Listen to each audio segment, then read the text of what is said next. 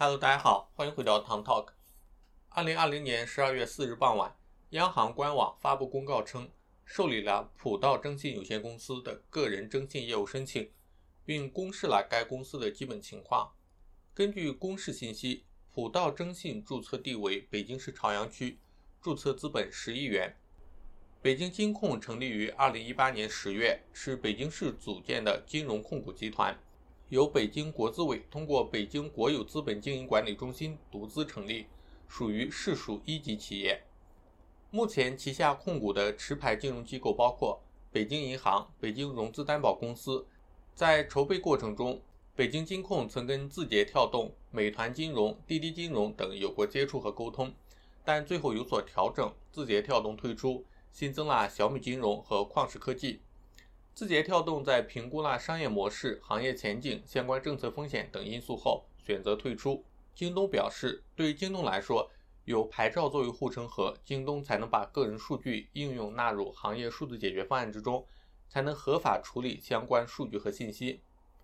普道征信引入的新股东旷视科技，其拳头产品是基于人脸识别、活体检测和人脸对比的验证方案。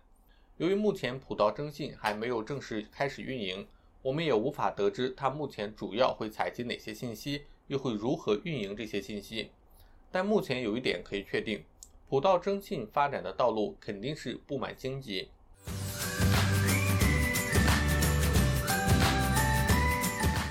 首先，其股东的构成就存在重大问题。第一大股东是北京金控。全国性金融机构以及其他地区的金融机构不太可能给他报送数据，只有北京当地的金融机构出于行政压力会报送数据，这就会出现信息孤岛的问题。作为基础设施的个人征信牌照服务范围应当是全国，如果只是实际上服务于区域金融机构就没有太大的意义。第二大股东是京东数科。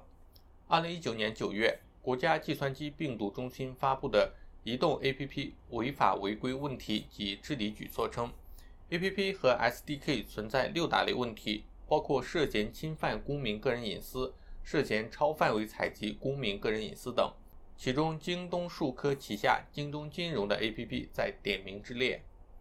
此外，京东数科还持有爬虫公司上海成数信息科技有限公司百分之十九点六的股权。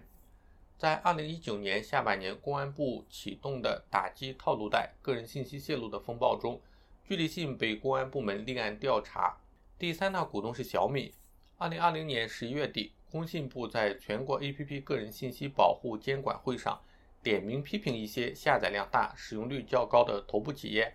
反复出现违规收集个人信息的问题，存在推诿、故意拖延整改的现象。其中，小米也出现在被点名的头部企业之中。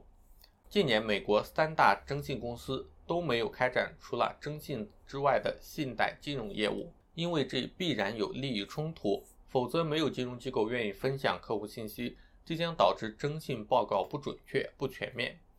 如果京东数科和小米也参与到普道征信系统运营，很难不让人担心他们会滥用个人信息为自己谋利。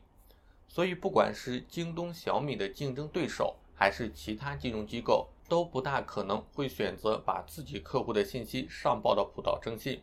其次是整个征信市场环境已经发生了变化。百行征信是央行批准的第一张个人征信牌照，有效期三年，将于二零二一年一月三十一日到期。百行征信成立之前，在大数据征信概念的风口，曾有八家机构试点筹备个人征信机构。分别是蚂蚁金服旗下的芝麻信用、腾讯旗下的腾讯征信、平安集团旗下的深圳前海征信、鹏源征信、中诚信征信、中智诚征信、拉卡拉信用、北京华道征信八家公司，但最终这八家试点均未获得牌照。央行相关部门负责人对此的解释是，不具备第三方独立性，八家机构各自依托某一个企业或企业集团。在业务或公司治理结构上不具备第三方独立性，存在比较严重的利益冲突，对征信的基本理念和基本规则不够了解，且缺乏合规意识。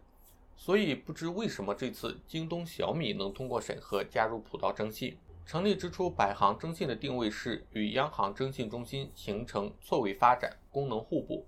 将缺乏银行信贷记录的长尾客户纳入征信服务范围。百行征信的信息来源主要是网络小贷、P2P 机构和消费金融公司等互金机构掌握的个人负债信息。二零二零年五月二十三日，百行征信在成立两周年庆典上发布了最新的业绩数据。截止二零二零年五月二十二日，百行征信拓展金融机构一千七百一十家，签约信贷数据共享机构接近一千家。百行个人征信系统输入个人信息主体超过八千五百万人，信贷记录二十二亿条，累计收录 P2P 借款人四千余万，基本实现网络借贷人群全覆盖。但眼下伴随着互金整治接近尾声，全国 P2P 公司已经清零，百行面临着数据源断粮的窘境，网贷机构 P2P 都消失了，百行征信的数据源就断了。百行征信接下来突破口是银行，同时探索一些相对于央行征信中心的差异化产品。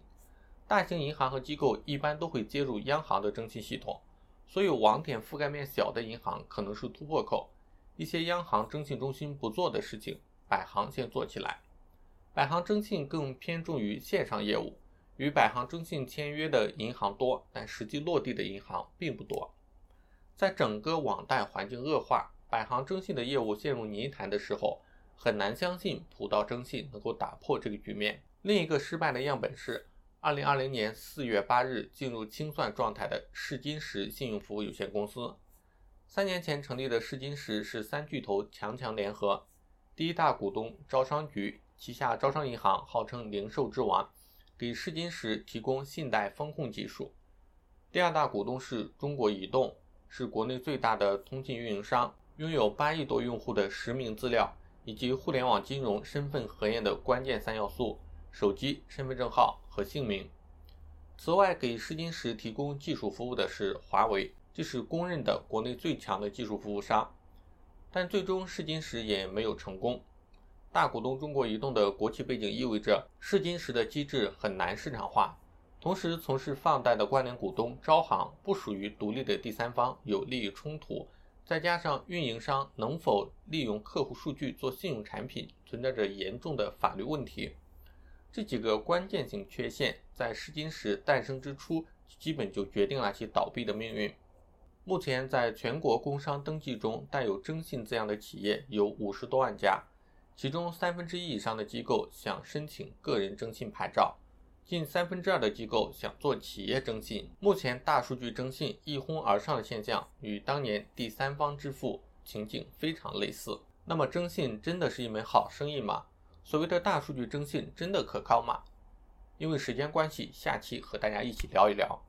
感谢花费宝贵的时间观看。如果你喜欢本期的视频，欢迎点赞订阅，我们下期见。